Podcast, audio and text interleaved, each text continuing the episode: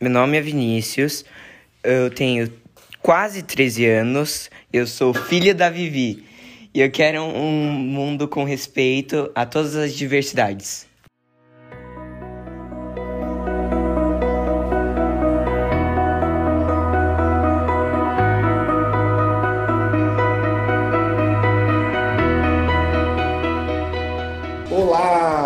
Começando mais um Saúde Diversidade, o podcast de saúde para todas as diversidades. Hoje é dia 13 de outubro de 2021. O nosso podcast ele vai ao ar em todos os tocadores de podcast, de 15 em 15 dias, duas vezes ao mês, e toda quarta-feira pelo site do Jornal da USP. O meu tradicional beijo para o pessoal do Jornal da USP. Eu sou Mário César Vilhena, falando da minha casa no Rio de Janeiro. Converso com a minha amiga quarentenada, Vivian Avelino Silva. Fala, Vivi, tudo bem? Tudo jóia, Mário? Como é que você está aí no Rio? Ah, tô com saudades. A gente está hoje conversando com a Juliana Davini. Juliana, bem-vinda. A gente quer te apresentar aqui. Juliana é psicóloga escolar e psicanalista. Ela é formada pela USP, fez mestrado e doutorado na mesma instituição, na área de psicologia escolar e desenvolvimento humano. Ela também atua em consultório como psicanalista e em diversas instituições escolares, é, em práticas inclusivas e desenvolvimento humano das equipes escolares. Bem-vinda, Juliana, muito prazer te receber. Toda a reverência. Obrigada, gente. Estou muito feliz de estar aqui e conhecer o projeto de vocês e poder contribuir. Maravilha. Juliana, a gente é, já queria falar sobre esse assunto né, de diversidade nas escolas há bastante tempo. E aí eu vou começar colocando só alguns dados estatísticos, né? Segundo o IBGE, é, na Pesquisa Nacional de Saúde em 2019, 8,4% da população brasileira acima de dois anos, o que representa mais de 17 milhões de pessoas, tinha algum tipo de deficiência. A gente já discutiu aqui que existem diferentes tipos de deficiências, né? Físicas, sensoriais, intelectuais, psicossociais, deficiências múltiplas é, e elas podem acontecer em graus variados, né? Existem aquelas crianças que têm é, uma deficiência muito leve e outras que podem ter uma, uma, uma deficiência bastante é, importante, né? E essas crianças, elas existem e elas têm o direito de estudar, né, Juliana? Por isso que é, não só o direito de estudar, mas o direito de socializar, enfim, né, de participar é, na nossa sociedade. E existem diferentes abordagens né, na educação. Então, a gente queria discutir esse tema contigo hoje e talvez começar falando quais são as diferenças entre inclusão e integração nessa abordagem de ensino. Muito legal conversar sobre isso, muito importante, né? Foi uma luta muito grande para a gente chegar até aqui, né? Eu pensei de contar um pouquinho para vocês que para a gente chegar na inclusão foram foi mais de um século, né? A gente começa no Brasil é, com o Instituto dos Meninos Cegos no Rio de Janeiro em 1854. Foi ali a primeira vez, né, que o imperador se colocou ali porque ele era amigo do, o médico que era amigo dele tinha uma filha com deficiência visual. Né, e foi ali a primeira vez que começou a trazer um modelo francês de trabalhar aqui no Brasil. Então, de lá para cá, gente, foram muitas leis, muitas lutas, né? E, e muito trabalho para a gente poder chegar nesse conceito de inclusão, não é? Então, integração é, é, um momento anterior, né? É um momento dos anos 90 para trás, né? Que era o modelo vigente aqui no Brasil e, e que está no mundo onde as pessoas com deficiência eram, entre aspas, toleradas, né, nas instituições regulares. E a criança, ela era é, carregada de tratamentos para que ela tentasse ficar o mais normal possível, né? Então, aquele conceito de normalização da criança com deficiência. Então, a criança praticamente não tinha vida, né? Tinha que fazer todos os especialistas, fono, físio, TO, psicólogo, eh, psiquiatra, etc, etc, etc, né? Então, eh, esse modelo, né, que, que entende que a, a pessoa com deficiência tem que se integrar e, e mudar para poder entrar no currículo da escola e seguir o currículo da escola, é um modelo que foi bastante combatido pela legislação e por vários movimentos sociais e mundiais, né? Então, é, eu destaco o, o, o Congresso de Salamanca, em 1994, que começa a discutir que não é a pessoa com deficiência que tem que se integrar ao sistema, é o sistema que tem que mudar para ser inclusivo, né? Então, acho esse um momento muito importante para a gente destacar que a gente começa nos anos 90 a entender e mudar o conceito de deficiência, né? Porque até então a, a deficiência era, era baseada num conceito orgânico, médico, né? E a partir desse momento, ela, ela é entendida como um impedimento, sim, a pessoa pode ter um impedimento ou uma condição né, de natureza física, mental, sensorial ou intelectual, que é, coloca ela num lugar de diferença, e a sociedade, não sabendo lidar com isso, acaba produzindo barreiras e restrição à participação dela, seja na escola, seja na sociedade. Então, a deficiência passa a ser entendida como uma produção social e não mais como uma questão orgânica, porque a gente tira o foco da pessoa e passa o foco é, ao social. Quer dizer, é o social ou a escola é que tem que mudar para não criar barreiras para essa pessoa com uma condição diferenciada. Então, acho que essa abordagem é a mais importante hoje é, eu poderia dizer que muitas escolas, sejam elas privadas ou públicas, ainda têm muita dificuldade de trabalhar nessa perspectiva inclusiva, que diz que a escola é inclusiva, né? Não é a pessoa que é de inclusão. Eu tenho muita, eu tenho uma briga ferrenha com esse termo. Ah, a pessoa é de inclusão. Ah, essa pessoa é de inclusão, né? Acho horrível isso, né? A gente tem que pensar que quem tem que ser inclusive é a escola, é a sociedade. O ambiente. Né? É o ambiente. A pessoa é o que ela é, né? E o ambiente é que tem que se transformar, seja ele fisicamente, seja ele no currículo, ou o mais difícil, né, gente, que é na parte atitudinal, né? É essa transformação da atitude que a gente precisa para se tornar uma sociedade, uma escola mais inclusiva, né? Então, eu pensei em falar disso, né? E poderia dizer um pouquinho para vocês também que hoje tem uma abordagem que a gente tem lutado, né, principalmente nós da psicanálise, que é essa, esse entendimento da, do jovem ou do aluno, a gente gosta de falar aluno, né, aluno ou aluna. É, por que isso? Porque muitas escolas tratam o, o jovem com alguma deficiência como, como paciente, e não como aluno, né? Então, tem muitas abordagens hoje em dia que invadem a escola, dizendo como a escola deve trabalhar com cada pessoa, com cada tipo de deficiência, fatiando o ser humano né, nessas classificações, ou é aditivo, ou é sensorial, ou é autismo, ou é uma questão é, racial, enfim, a gente fatia muito, né? E, e, acaba tendo uma especialidade do que deve ser feito com cada pessoa dentro da escola, né? Eu digo que a escola tem o seu saber, né? A escola tem, a, tem, tem o seu know-how, ela, ela sabe trabalhar, né? Ela tem muitas possibilidades de trabalho. Então, eu acho que essa é uma abordagem importante, entender o aluno sujeito, e não um cérebro com janelas de desenvolvimento que precisam ser estimuladas a qualquer custo, né? Seja na clínica, seja na escola. Não. O aluno é um ser humano. É um ser humano, ele não tem que ser treinado, ele não tem que ser vigiado, ele não tem que ser analisado. Ele tem que ser olhado, acolhido, visto, pensado por seus professores, né? Então é um aluno sujeito. Essa é a abordagem com que eu trabalho. Puxa, hum. quanta coisa, né? Já, já dá para a gente falar em janelas, abrir 30 janelas aqui e começar 30 discussões. Vou começar pelo. A gente está falando sobre educação, né? E existe uma discussão política no Brasil sobre educação inclusiva.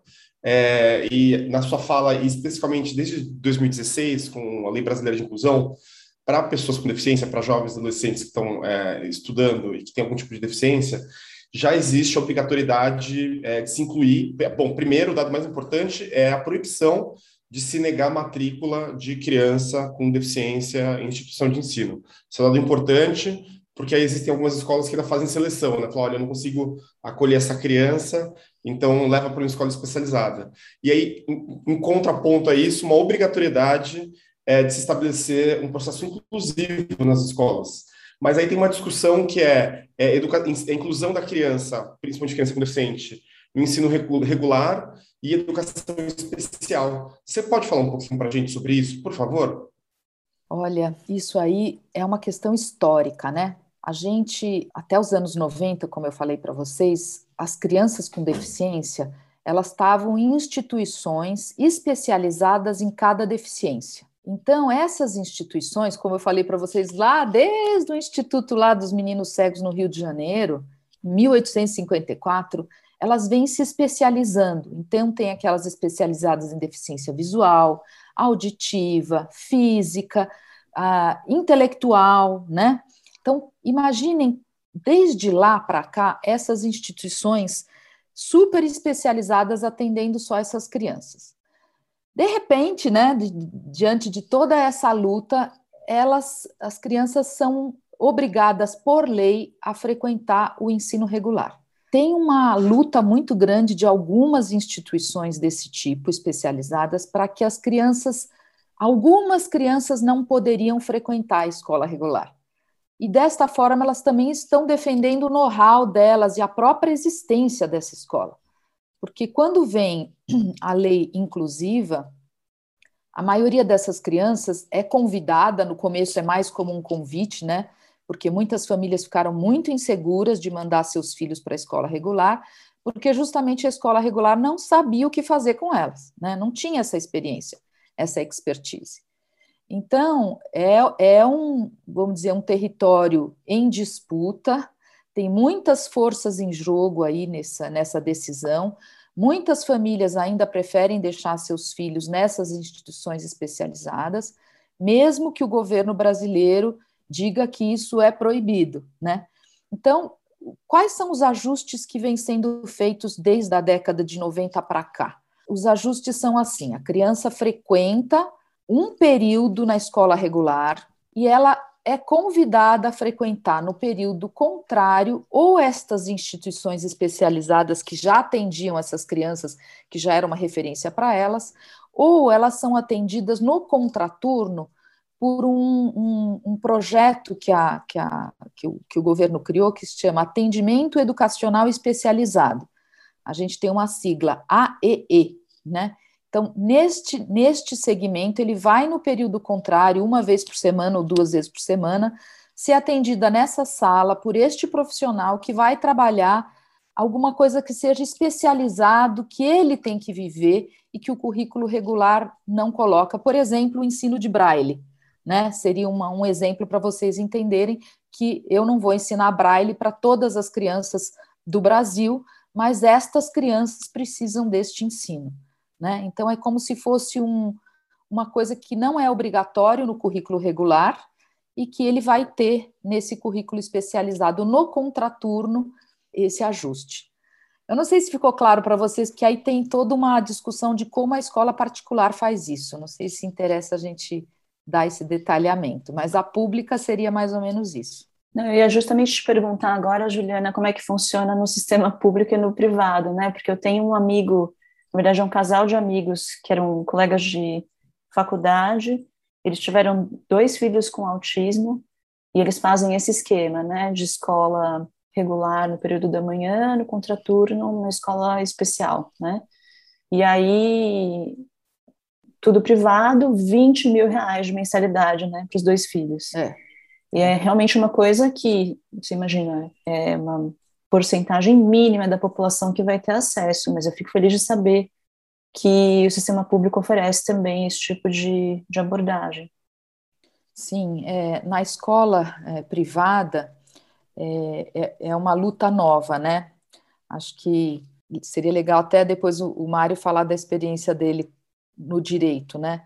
Mas as escolas é, particulares estão fazendo parcerias com o Ministério Público é, e fazendo os famosos TACs, né, que é o termo de ajustamento de conduta.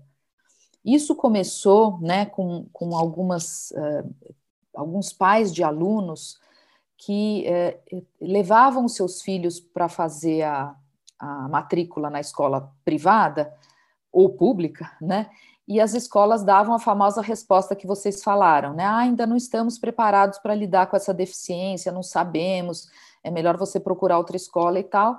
E aí eles procuravam o Ministério Público para acionar essas escolas na justiça, né?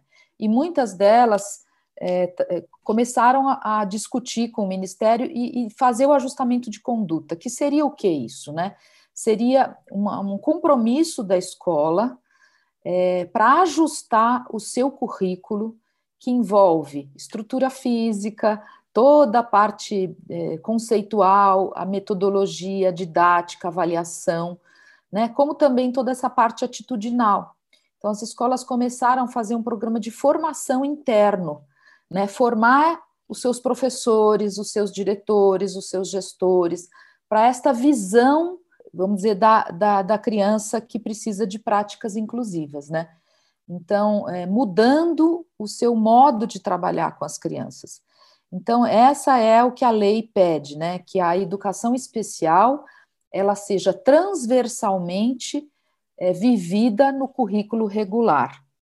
É, ainda tem toda uma, uma, uma briga aí para mudar esse termo, né, educação especial, que a criança ela foi chamada de vários nomes, né? Ela era excepcional, né? Depois ela virou com necessidades especiais, agora é pessoa com deficiência enfim, todo, todo, a gente tem que se reeducar, né, gente?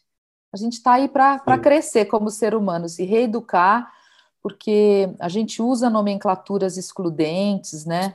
A gente ainda não sabe.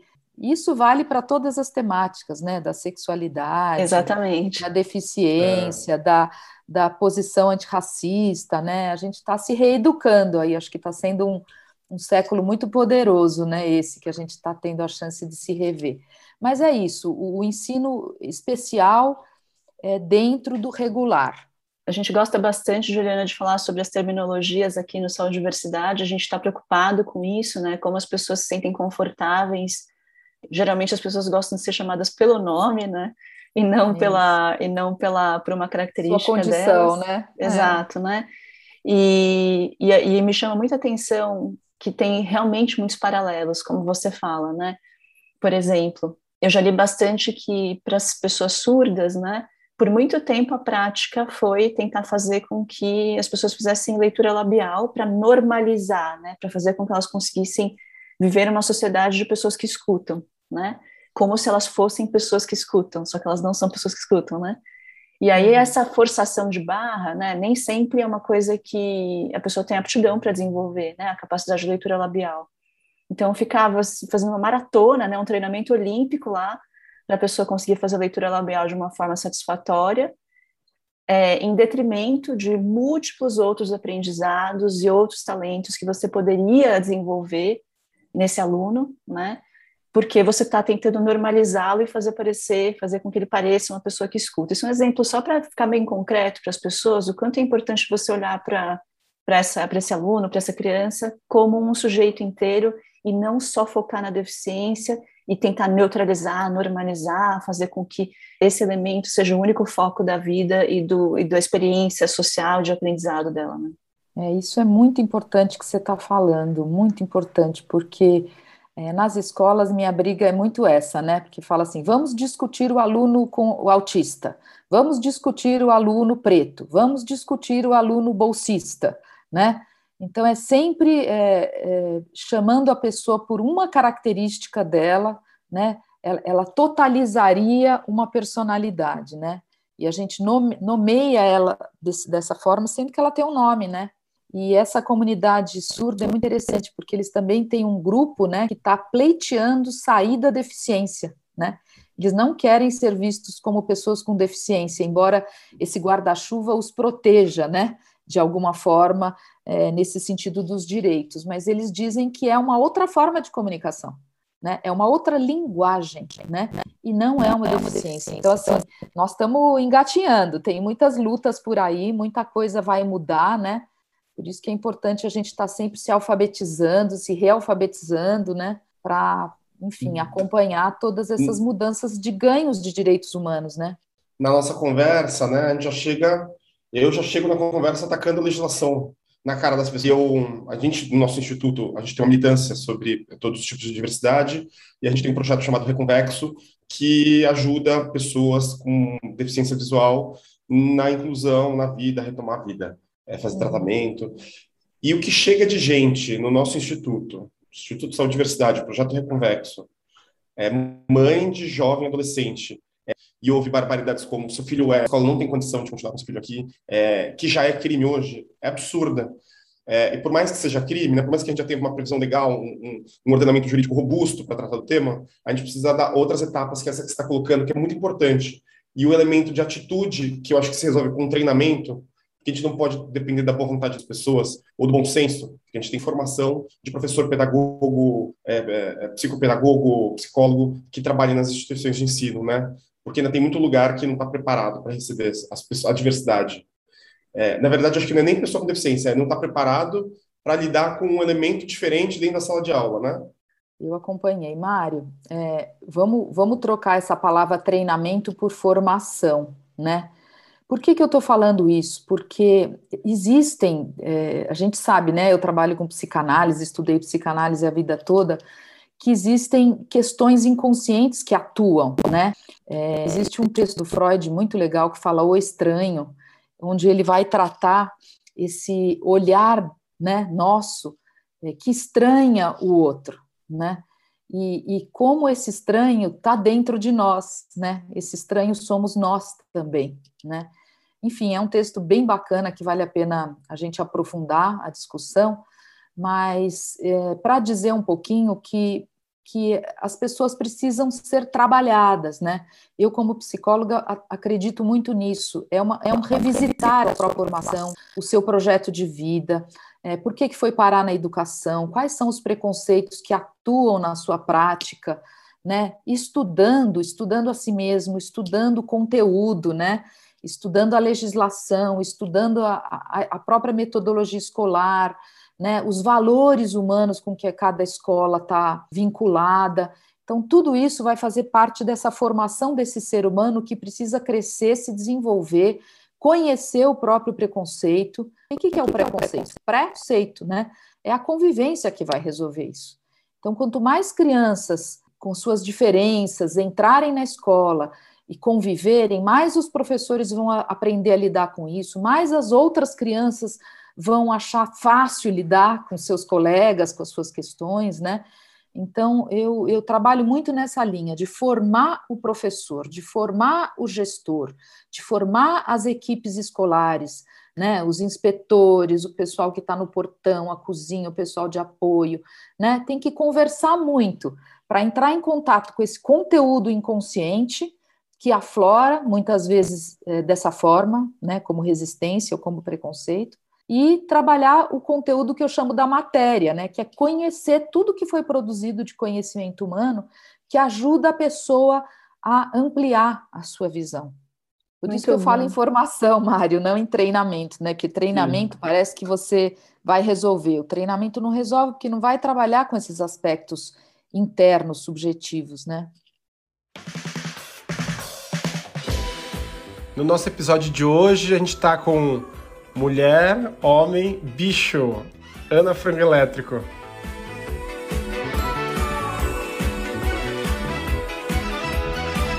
Seu amor feminino me deixou de quatro por cima de toda razão convenção. Coisas raras na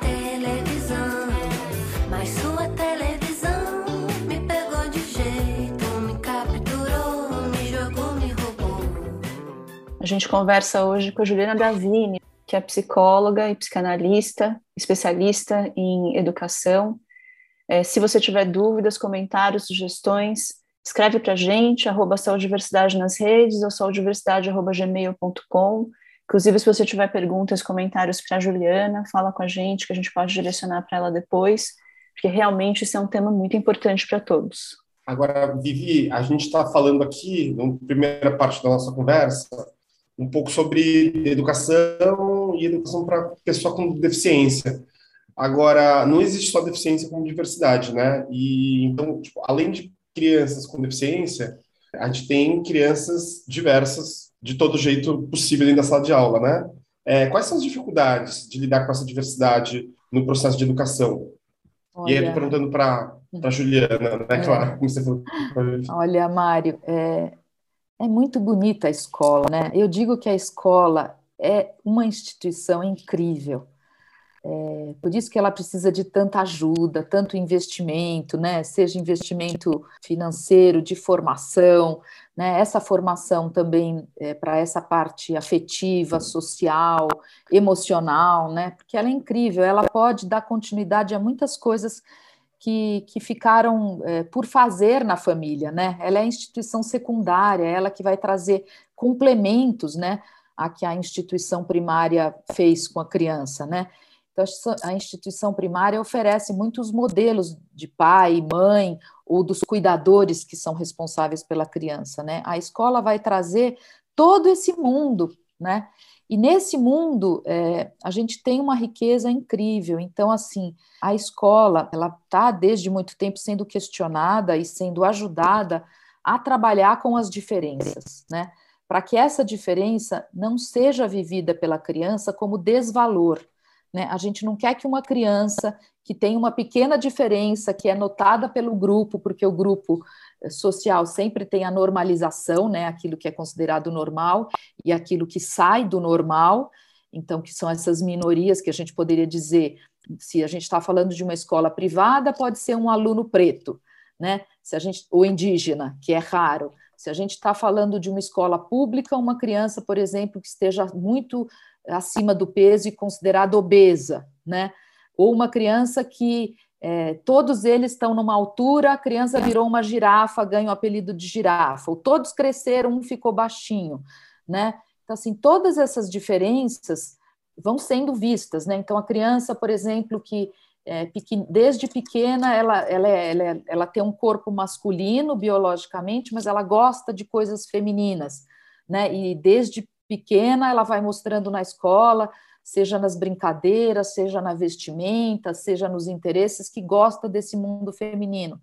Então, assim, todas essas diferenças são destacadas, porque a gente tem esse olhar normativo, né? A gente cria um normal e cria um anormal. Então, todas essas crianças que, de alguma forma, naquele ambiente social ou escolar são vistas nessas diferenças, elas ganham um desvalor, né? Como se elas valessem menos. Então a escola tem um trabalho enorme de atenção para isso, né? Porque na medida que isso começa a acontecer nos grupos, a escola precisa atuar e ela tem milhões de possibilidades de atuar, né? Curricularmente falando, emocionalmente fa falando, no grupo, na participação das crianças. É, assim, é uma riqueza enorme o que a escola pode fazer nesse trabalho e vem fazendo, né?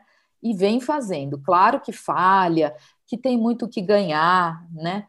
Eu brinco que a, que a inclusão nunca é total, que a inclusão é sempre por fazer, né? Nós estamos caminhando para ser cada vez mais inclusivas no sentido de olhar para todas as crianças ou alunos como crianças, como alunos, qualquer um, né? Eu não vou marcar a criança por, por alguma condição dela ou alguma característica fenotípica dela, né? É criança, é aluno e eu vou trabalhar com ele. Se houver algum problema nesse sentido de discriminação ou de bullying, né, que é uma, uma parte mais profunda da discriminação, que é quando essa criança começa a ter um sofrimento mental no grupo, a escola pode atuar. E tem, assim, exemplos maravilhosos de, de, de práticas escolares que, que depois, eu, uma hora, outra hora, eu posso contar para vocês, ou se interessar, vocês me falam e eu conto aqui, mas a escola pode fazer muito. Que ótimo, é muito importante saber, e até a gente que dá aula também, né, Mário? É inspirador ouvir você falar, assim, o quanto a escola tem uma importância, é. né, em todos os níveis de educação, né, não só na educação de ensino fundamental, médio, mas também no ensino superior. Né? E Vivian, pensando naquele caso que você trouxe dos seus amigos com dois filhos com autismo, a escola é fundamental para essas crianças com autismo, porque a gente entende que essas crianças é, têm falhas estruturais né, na subjetividade delas. E a escola pode ajudar muito, coisas que talvez a família não consiga fazer. Uhum. A gente brinca que a escola é, oferece uma coisa que a família não tem, né? Que é esta relação com o outro, né? Esse pequeno outro, né? Que a criança pode, na relação com o semelhante, ela se desenvolve, ela se estrutura, né, ela vai ter chance de, de, de trabalhar esses buracos que ficaram no desenvolvimento dela. Então, o outro, o outro criança, né, claro, mediado por um professor, né, é, que está ali observando e cuidando dessa cena, o outro criança pode muito na, na, na contribuição da constituição subjetiva é, da criança com autismo ou com a, da criança com qualquer outra é, é, deficiência. Por isso que eu falo que é tão importante ela estar tá na escola regular. Né? A gente tem muitos estudos que mostram como a criança na instituição especial ela não se desenvolve tanto quanto na escola regular, né? Porque a escola regular vai apostar no potencial dele é, de uma forma muito é, diferente que a escola é, é especial não consegue, porque a escola especial só tem os seus iguais, né? Não tem essa diversidade, essa diferença que a escola regular possibilita. Então, o crescimento é enorme para a criança com deficiência, né? E é enorme para os demais, né? Os demais vão aprender a ser gente, né? Vão aprender a ser ser humano com valores, né? É, e, e, defender que todo mundo tem que ter lugar nesse mundo e um lugar de valor, né? Um lugar de valor. A gente entrevistou aqui em outro episódio, até te convido para escutar, Juliana, a pediatra Ana Cláudia Brandão, que é mãe de um menino com Down. E aí ela estava se posicionando da mesma forma que você, em favor de realmente da escola regular ser um caminho onde você consegue de fato explorar potencialidades é, da criança com algum tipo de deficiência que dificilmente seriam exploradas é, numa situação de uma escola especial, né? E eu tenho, eu tenho na minha família o exemplo oposto, né? Eu tenho um cunhado com síndrome de Down, ele é um pouco mais velho que eu, tem 43 anos, eu acho agora, é 43, e ele sempre estudou em escola especial. Existe também, né, uma função importante de ele se sentir entre iguais, de, de desenvolver uma identidade, né? É, valorizar, inclusive, aquela identidade é, dele, mas sem dúvida, né? Por exemplo, os exemplos que a Ana Cláudia deu, né? que o filho dela, que estudava em escola regular, depois do ensino médio, queria ir no boteco no Centrão às 10 da noite. E aí ele tinha que deixar ir, não tinha jeito, porque a turma dele estava indo, né? Então, isso só para dar um exemplo da, do, do, do, perrengue que ela passou, mas que de fato, né, os desafios, as coisas que ele vai almejar são realmente em outra esfera, né? E eu acho que esse equilíbrio, né, de você poder ter ao mesmo tempo, né, uma, uma é, socialização num grupo em que você realmente se sente é, é, entre pessoas semelhantes e que tem uma, uma, um desenvolvimento de identidade é importante. Por outro lado, é importante se inserir é, não só para a pessoa que tem algum tipo de deficiência, algum tipo de condição, mas também, como você começou a falar aí no finalzinho da sua, da sua fala, né, para as outras. Né? É, eu, eu queria contar uma, uma situação para vocês que eu fa falo muito em aula porque ela é muito inspiradora, né? É, é, o caso de uma jovem que a gente recebeu no ensino médio de uma escola privada aqui em São Paulo, é, que ela é, falava com muita dificuldade porque ela te, tem a traqueostomia, né? Então saía aquela voz metálica e ainda assim com dificuldade. Ela é, é, tinha uma deficiência grave e, e, ficava numa maca e o aparelho respirador dela tinha que estar sempre ligado na tomada para ajudar ela a respirar e ela era numa maca, enfim, a gente teve o teatro da escola, né? E eles estavam encenando o Morte e Vida Severina. E ela quis participar do teatro. E eu fui assistir esse teatro na escola e depois eu chorava assim, porque foi uma das coisas mais lindas que eu que eu vi essa produção, os professores todos da escola envolvidos, muito bacana. E é dada para ela aquela fala final, né? Que toda vida vale a pena, nem que seja uma vida severina. E ela, e ela termina o teatro é, com essa fala metálica dela, falando bem alto, todos os pais ali assistindo.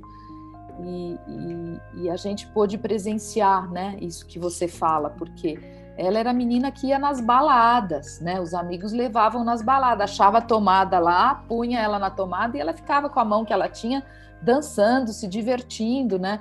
Então os amigos iam dançar, voltavam para falar um pouquinho com ela. E tal. Então, uma menina que hoje também está na universidade, se destacou, ganhou grandes prêmios. Então, assim, é uma vida, gente. É uma vida cheia de potencial. Claro que tem limitações, tem limitações, mas é essas limitações são muito mais é, do ambiente, né, que podem propiciar a ela um lugar onde ela possa se realizar dentro da condição dela, né, ou deixar ela parada dentro de um quarto protegida com enfermeiros, é, sem correr risco nenhum, né. Eu acho que as famílias têm esse medo, né, de proteger medo de que a sociedade não é inclusiva, então sei lá, ele vai esse caso que você contou, né, Vivi, ele vai no bar, sei lá o que vai acontecer, quem vai olhar ele, quem vai proteger, como é que vai ser, né? Então é essa dualidade que a gente vive entre proteger e deixar voar no mundo, né? Então a escola, mais uma vez eu falo, gente, é o ambiente protegido que ele tem que experimentar tudo isso é na escola, porque depois ele vai para o mundão, né? É a escola que tem que ajudar a sair da família, dar os primeiros passos, né? Fazer essa inserção social com essas saídas, com esses passeios, com essas idas mediadas, para depois ele poder andar mais sozinho, né?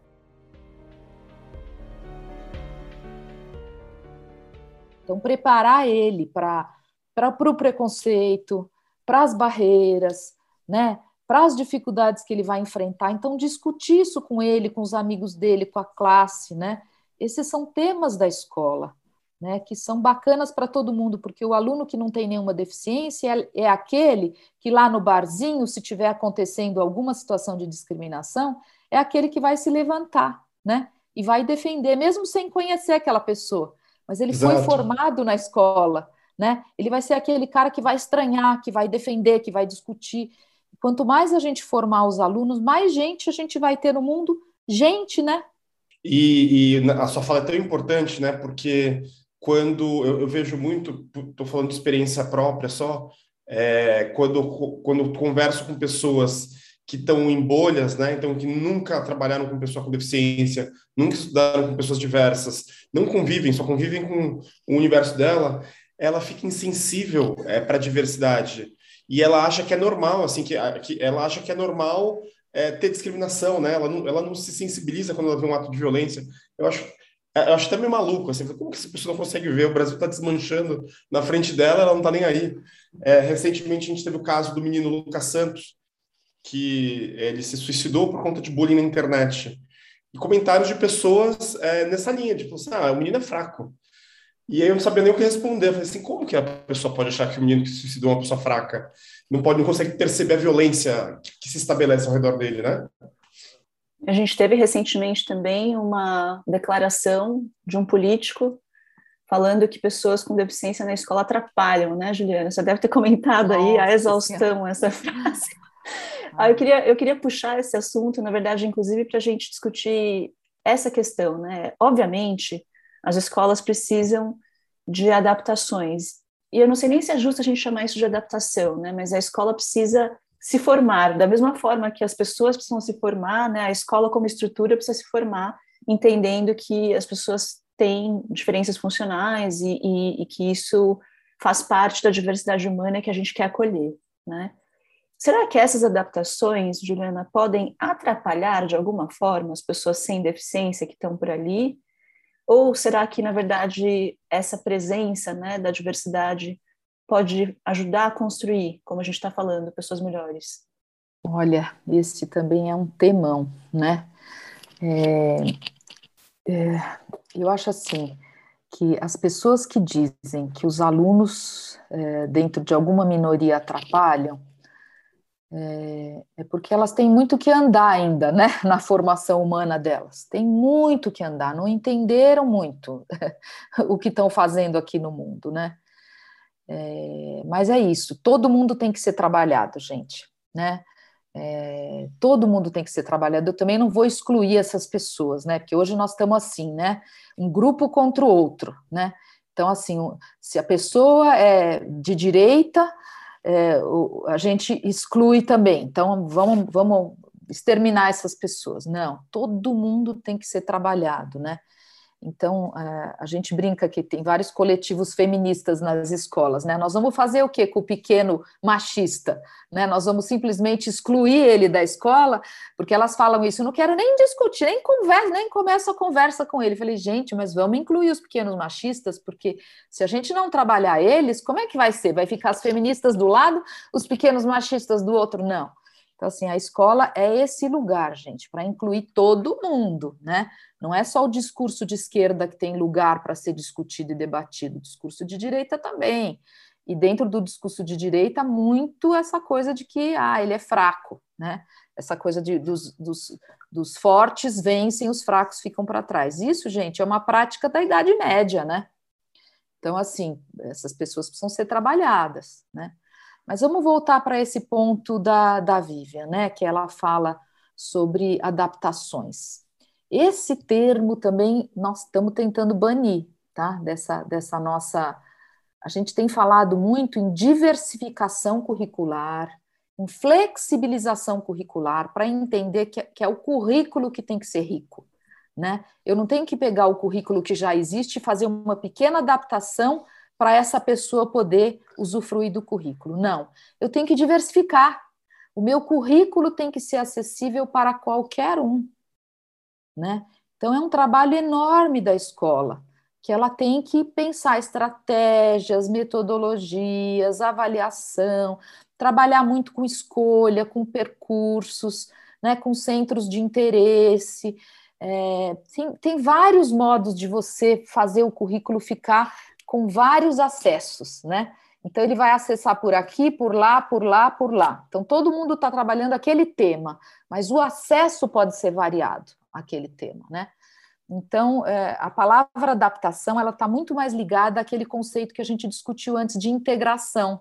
Né? Ou do treinamento, Por, né, Juliana? Ou do treinamento, porque aí a gente tem aquele currículo básico, eu faço uma pequena adaptação. Não, a ideia não é essa, a ideia é flexibilizar diversificar, ampliar, enriquecer o currículo. a gente fala assim, o tema é aquele, mas como que o aluno vai acessar? Vou dar um exemplo para vocês muito bonito. Né? Nós temos um aluno no, no sexto ano que ele, ele tem um autismo, né? E ele não desenvolveu a parte oral, né? Então ele não está alfabetizado, ele não fala e a comunicação com ele é muito corporal, é muito por sons muito corporal, muito da gente fazer a leitura e aposta, né, em várias coisas. Então, estava todo mundo estudando aquele tema de, de antropologia, é, de pensar como as, as comunidades anteriores é, foram descobertas, né? Então, a coisa da escavação, né, de descobrir os potes, os esqueletos, de para a partir disso entender como que é, como que a, a, a produção é, do nosso conhecimento dos nossos antepassados, né? A gente pensou, meu Deus, isso é bem cabeção, como é que a gente vai é, fazer a entrada desse aluno, né? Então, é, todos os alunos da escola é, ajudaram a pensar como é que isso ia ser feito. E eles deram uma ideia maravilhosa que era pegar e esconder na areia da escola vários vestígios e fazer a escavação e pegar esses vestígios e tentar relacionar com o tipo de homem daquele, daquele período, né? E depois eles fizeram uma caverna, eles fizeram no teatro, e assim, tudo isso pensando em um aluno, né? Mas, gente, o que os demais aprenderam e concretizaram e colaboraram, é, tem sido incrível acompanhar esse projeto, porque é, é, é, a toda a classe pensando o tema de uma forma mais concreta para incluir esse aluno, mas que acabou sendo excepcional para os demais. O que eles aprenderam, eles vão fixar muito mais isso do que ficar lendo num livro, o que é vestígio, entendeu? Eles puderam vivenciar, experienciar juntos. Eu tenho certeza que sei lá, se vocês forem pensar o que, que vocês lembram da escola que foi mais emocionante, com certeza vocês vão contar uma experiência, uma vivência emocionante, muito mais do que ler um texto, né? Sobre, teoricamente, sobre alguma coisa. Então, esse é um exemplo de flexibilização incrível que foi pensada para um aluno, mas contribuiu para toda a classe e envolveu vários professores de várias áreas do conhecimento. Então, essa é que é a escola que a gente quer construir, né? Uma escola que possa ser muito rica, propiciar experiências de aprendizagem que os alunos vão levar consigo, não vão esquecer. Né? Não é aquela coisa que ele estuda, faz a prova, depois da prova ele esquece tudo. Né? Que maravilhoso isso, né?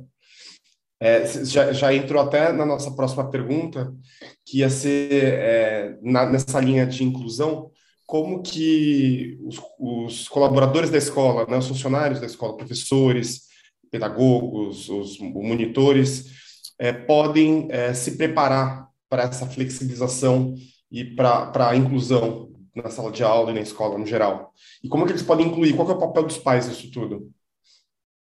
Olha, quanto mais a escola é, tem essa linha democrática, né? O que, que é a linha democrática? Todos fazem a escola, né? Essa é a linha democrática. Então tem um lugar para os pais fazerem a escola, tem um pai, tem um lugar dos funcionários não docentes e tem um lugar dos docentes e toda a equipe de gestão. Então, quanto mais vozes, quanto mais discursos contribuírem, participarem da escola, mais essa escola é, vai poder ensinar em termos de valores e, e, e conteúdos e, e, vida e convivência né, para essas crianças.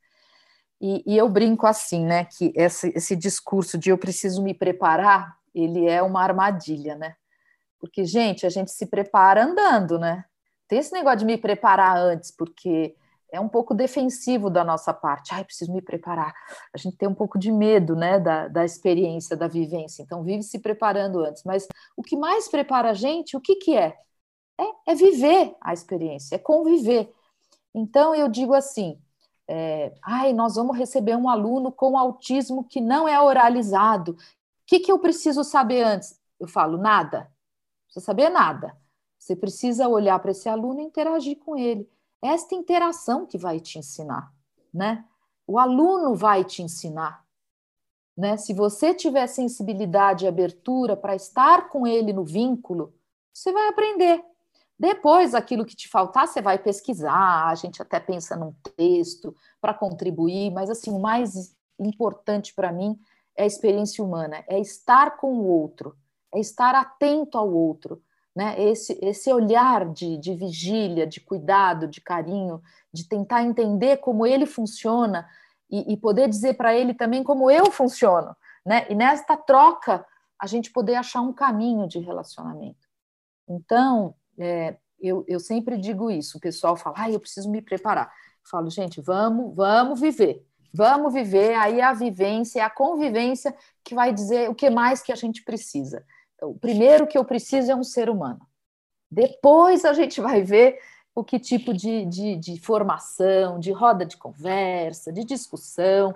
Se nessa discussão a gente vai chamar os pais, se nessa discussão a gente vai chamar o especialista que atende ele lá fora, se a gente vai chamar a escola especializada que ele frequenta, quem que a gente vai chamar para conversar, para debater, é depois, né? Porque o que eu prime preciso primeiro é um ser humano um ser humano aberto, atento, carinhoso, que, que diga para a criança que chegou bem-vinda, né? Esse, essa é a sua escola, esse é o seu lugar de direito, você é bem-vinda aqui, né? Então, essa é a atitude que eu, que eu digo que a gente não ensina, mas que a gente inspira, né? Para que todos os funcionários da escola, todo mundo tenha, inclusive os outros pais, né, gente? Porque os outros pais também vêm com muito preconceito. Ai, vai atrasar meu filho. Ai, meu filho não vai passar no vestibular, porque teve que, que mudar o currículo aí para incluir esse aí, né? Então, assim, é trabalho de toda a ordem, Mário e Vivem. A gente tem que trabalhar todo mundo, né? É, é, é um, é um trabalho constante, né? É um trabalhão, mas é, é lindo. É lindo porque você vai achando parceiros maravilhosos no caminho. E isso te ajuda, né? A hora que você está falando, meu Deus, onde que eu me meti? Aparece um parceiro que te inspira, que te dá a mão, que vai com você, que, que dá continuidade a essa luta, né? Que então, assim, gente, a gente se prepara andando, não é antes. Você traz um dado na sua fala é, que está no mito do, do, do, da classe média brasileira, que é a escola, ela é feita para preparar o meu filho para o vestibular. E você está contando para gente, de uma forma linda, que, gente, é para preparar para o vestibular também, mas é muito mais do que isso. É para preparar para a vida. É para viver uma vida incrível na escola. E não para ficar decorando só é, equação de matemática para o seu filho tirar 10 no vestibular, né? E, Mário, é, a gente tem que pensar que a escola não está preparando para o futuro. A escola é a vida do aluno no presente. Né? Essa mania que a gente tem de que a criança está sendo preparada para o futuro é roubar a infância, a juventude, a adolescência dela. Ali ela está vivendo, ali é a vida dela. Né? E, e, ali é que é importante a gente trabalhar, proteger, incentivar, é, potencializar. Então, essa é a escola. E a escola ela não é ideal, né? Vamos dizer assim, a escola não vai proteger ela de conflito, de problema, de lutas ali dentro. A escola é o lugar onde isso tudo está acontecendo e vai acontecer. Então, assim, o, o bonito é isso. É, escola, o conflito, gente, faz parte da vida, né? Pre, prepara aquele presente, prepara o jovem para ir se fortalecendo naquele presente. É isso que vai garantir um futuro para ele, né? Então, eu, eu fico dizendo muito para os professores, principalmente do médio, gente, que eles sofrem uma pressão tremenda da sociedade para justamente deixar esse jovem forte para essa competição, né? Que é o vestibular. Então, é um paradoxo, né? Você está ali para formar esta pessoa no presente, para que ela tenha uma boa experiência escolar, para que ela aprenda a lidar com os seus conflitos, com as suas dores, num ambiente mais protegido da escola, né? E, e, e, ao mesmo tempo essa pressão do vestibular. Então o professor ele é muito ele é muito cobrado nisso tudo, mas assim ele, eles têm feito um trabalho incrível nesse nesse ponto, sabe? De de sim, tem o vestibular, mas, gente, tem a escola, né? Vamos, vamos com calma, vamos terminar o ensino médio bem legal, e, e, e, se esse ensino médio for bem vivido pelo jovem, com certeza depois ele, se não passar de primeira, ele vai fazer um cursinho, é, seja ele na esfera pública, que tem muitos cursinhos gratuitos também para jovem de escola pública, né? Ele vai, vai se preparar e aí fazer uma coisa mais preparatória para o vestibular depois, né? Então, essa correria de ter que entrar direto para para continuar a sua escolarização, a gente tem combatido também, no sentido de vamos fazer um, um, um, ensino médio bem bacana, e depois você faz aí o seu cursinho preparatório, porque aí é uma coisa bem focada no conteúdo, no modo de responder uma questão, né? Ele é, aí sim tem um treinamentozinho, né? Para ele aprender a responder as perguntas de jeito certo, né, o xizinho que ele tem que pôr lá, ou a dissertação que ele tem que escrever, porque também o vestibular já melhorou muito, né, gente? Na minha, na minha época era só xizinho, hoje já tem um vestibular mais interessante, que desenvolve argumentos, né, que tem temáticas, né, a gente já tem um sistema de cotas, então, assim, já mudou muito, né? Ah, Verdade. Nós temos muito chão ainda por aí. A gente tinha mais uma pergunta aqui, Juliana, mas eu acho que na verdade você respondeu, só que eu quero, acho que é importante o óbvio ser dito, né? Será que são só as escolas que têm muito recurso financeiro que conseguem fazer essa educação inclusiva, ou a gente consegue também fazer educação inclusiva em ambientes que têm poucos recursos? A gente consegue fazer educação inclusiva em qualquer lugar, né? O que a gente não pode faltar é o recurso humano, né? O ser humano. Mas se a gente tem ser humano, o resto a gente constrói. Eu quero é, lembrar com vocês aqui, não sei se vocês viram um filme chamado Nenhum a Menos. Esse filme é um filme chinês de 99, é a história da professora Wei. Eu chamo de Wei, não sei se é assim que fala em chinês. Gente, ela era aluna num vilarejozinho na China, de 13 anos, aprendendo também se alfabetizar com várias crianças de várias faixas etárias daquele vilarejo, com um professor velhinho é, que era um professor há anos ali naquela, naquela escola, né? É, ele teve que se ausentar e falou para ela: Você está alfabetizada, você vai ser a professora da turma. E ela é a professora mais inclusiva que eu já vi. É a coisa emocionante. É, é, insisto que vocês assistam, nenhum a menos. Não vou dar spoiler para vocês assistirem, mas é uma história maravilhosa onde ela. O título já diz, né? Ela quer cada um dos alunos. Ela não pode perder nenhum pelo caminho.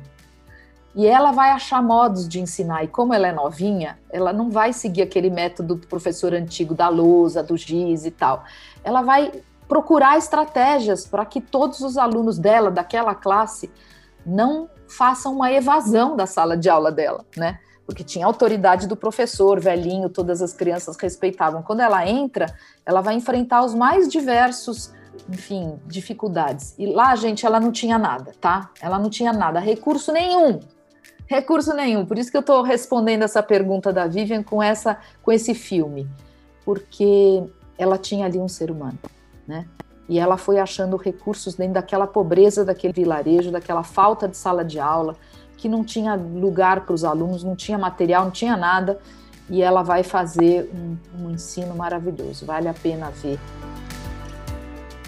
E é isso. Né? Maravilhoso. É. Você sabe que você me lembrou de uma história do professor Nestor de Oliveira? Ele é um professor é, do Recôncavo Baiano, de Santa Maria da Purificação, e ele é um professor de e aí, quando você vai no show da Maria Bethânia, é, nos recitais de poesia dela, ela faz uma sequência de poesia super longa e ninguém sabe quem é o autor. E ela fala: esses cinco poemas que você ouviu são do professor Nestor de Oliveira, professor de uma escola pública de Santa Maria da Purificação, Recôncavo Baiano. E eu gostaria que vocês soubessem que é possível se ter uma educação boa no Brasil com pouco, porque é uma escola simples e tudo mais, e o cara faz umas poesias maravilhosas, incríveis, e conseguiu formar é, uma, uma grande poetisa, né, uma grande recitadora de poemas, que é a Betânia. Isso é uma coisa incrível. Incrível você falar da Betânia, porque eu me lembro dela recitando o poema em linha reta do Fernando Pessoa, que tem tudo a ver com o que a gente está falando de inclusão, né? Vocês lembram uhum. daquele trechinho? Eu destaquei aqui, olha. Nunca conheci quem tivesse levado porrada. Porrada. Todos os meus conhecidos têm sido campeões em tudo. Tudo. E eu, tantas vezes reles, tantas vezes porco, tantas vezes vil, eu tantas vezes irrespondivelmente parasita, indesculpavelmente sujo. Eu, que tantas vezes não tenho tido paciência para tomar banho.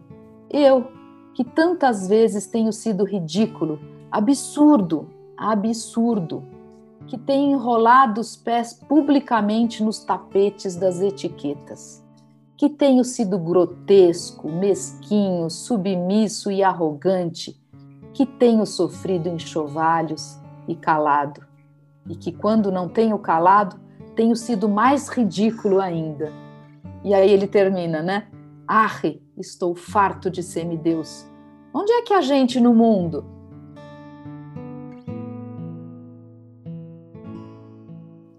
Maravilhosa. Eu amo a Betânia lendo esse trecho porque ah, isso tem tudo a ver com inclusão, né, gente? A gente precisa de gente no mundo, o resto a gente faz, né? O resto a gente faz.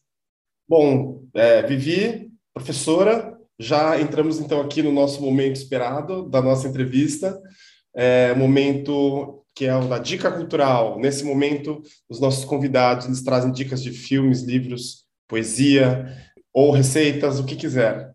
Por favor.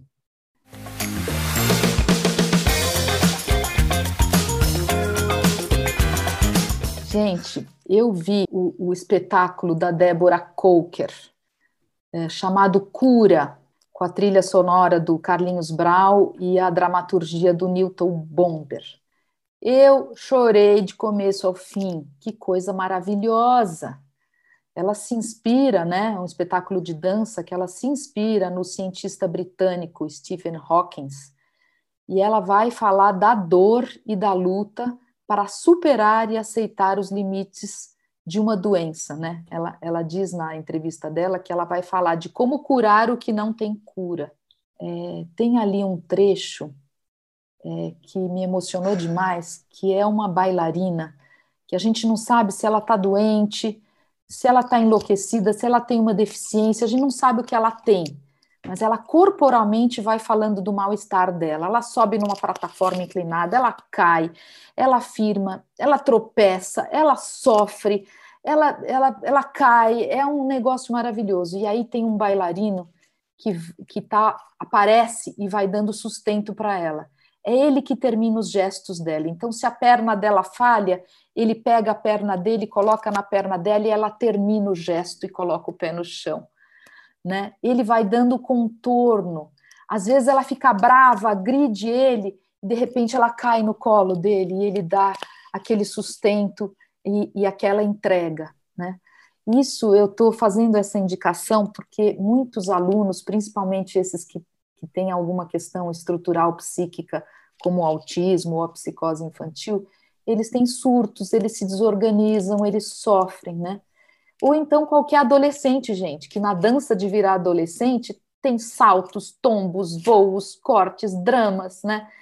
Esse espetáculo é inspirador para pensar como o professor, o colega, né, o acompanhante escolar ou o, o acompanhante terapêutico, como ele tem uma função importante quando ele está na escola, né, de ajudar o aluno a terminar o seu gesto, né, de dar esse contorno, esse acolhimento, essa compreensão dele no mundo. É, eu super indico esse espetáculo de dança para vocês.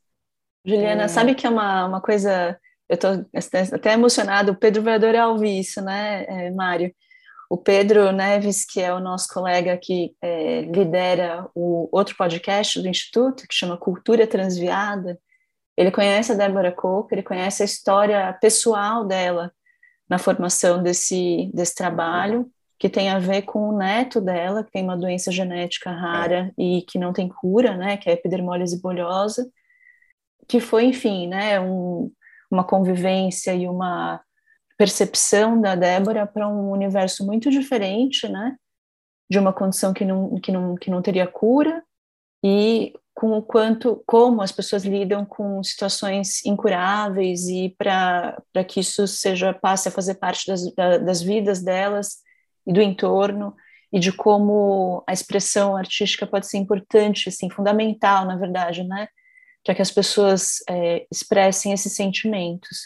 Então, que, que legal que você trouxe essa indicação, porque Inclusive, para você me contando antes da gente começar a gravar, né, Juliana, que você é especialista nessas situações é, de alterações mentais, psiquiátricas, né, em, em crianças, e o quanto a, a expressão corporal, é, musical, artística é importante para todo mundo e fundamentalmente para pessoas que não têm linguagem, né, para se expressar.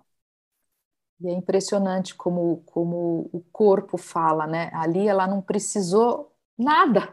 São dois corpos que contaram tudo para gente nessa cena que eu estou descrevendo para vocês, né? Então, como que a gente cura o que não tem cura, né? É, é só pelo contorno simbólico, né? Então, as artes entram aí é, é, ajudando na questão da espiritualidade, dos sentidos que a gente vai construindo, né? Porque é muito isso né? Eu tenho que, que dar sentido para o que me ocorreu, né? E, e, fazer algo positivo com isso para não me afundar numa depressão ou, ou no desvalor, né? Que pode ser interno e externo. Então, eu acho que a arte ela é a, é é a grande parceira, né? Seja na, na dança, seja na poesia, seja no teatro, enfim, todas essas linguagens são maravilhosas para dar contorno e dar sentido para tudo aquilo que nos acontece, né, gente? Então é isso. Eu, eu gostaria também de indicar um livro. Posso falar desse claro. livro aqui? Por favor. É, eu vou até mostrar para vocês verem aqui na tela. É, eu faço parte é, de uma instituição chamada Lugar de Vida, que era associada à USP e depois ela fez voo solo, que a gente está reunindo várias escolas para construir saberes. Né? O livro chama práticas inclusivas em escolas transformadoras. O volume 1 chama Acolhendo o Aluno Sujeito, né? E o volume, volume 2, que é esse aqui, chama Desafios para o Ensino e Aprendizagem do Aluno Sujeito. Então, assim, é, com a mediação dessa instituição, a gente reuniu é, mais de 40 escolas particulares e públicas para construir saberes e princípios da educação inclusiva. Então, a gente tem a base, né, a inspiração da psicanálise, mas é muito uma conversa entre psicanálise e educação para construir esses princípios da escola inclusiva. Então, com esses livros, a gente fez desde é, antes da pandemia, né? A gente tem esse projeto desde 16, 2016 até 2021, cada ano a gente tem um grupo novo de escolas que se reúnem quinzenalmente para discutir as crianças, para discutir a escola, para discutir os currículos e pensar é, em, em, nessa escola cada vez mais inclusiva. E essa aqui são, são dois livros que a gente produziu todo esse conhecimento, organizou todo esse conhecimento, e aqui tem a voz de vários atores, que é muito legal também. Então, queria fazer essa indicação mais teórica, né, conceitual, além da, da estética aí com a, com a Débora Coker. Muito Ótimo. bom, gente, que programa lindo, né, Vivi? Quanta coisa que a gente aprendeu e quanta. Acho que, é, professora, vou te chamar de professora, porque você tem sido muito para a gente. É, você, essa nossa conversa, ela deu, ela deu caminhos, possibilidades, abriu minha cabeça, sabe? Eu, eu acho que foi, uma, foi um grande momento e tenho certeza que um montão de pessoas vão se beneficiar disso, desse, desse aprendizado.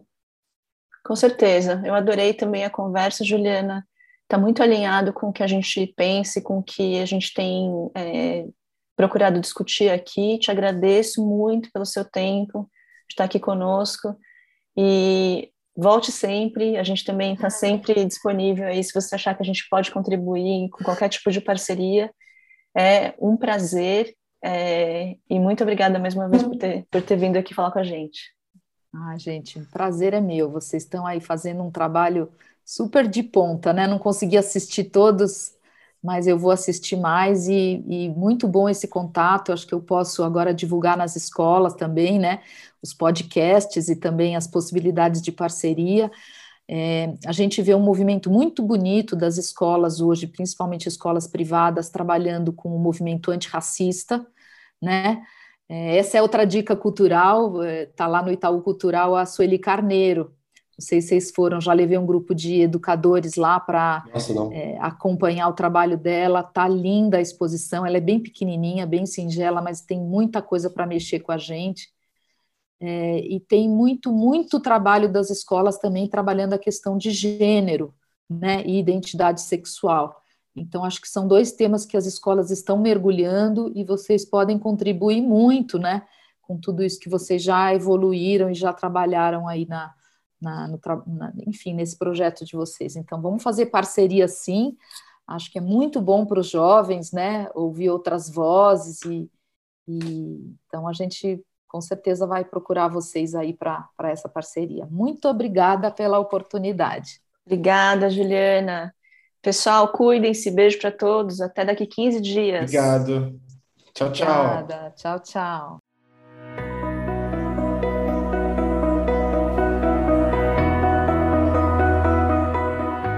Quero agradecer aqui a toda a equipe do Saúde e Diversidade e também as instituições e empresas que dão apoio para a gente poder funcionar, que são RF Laboratório, One Life Diagnósticos, Castro Burger, Jornal da USP. Tchau, pessoal, muito obrigada!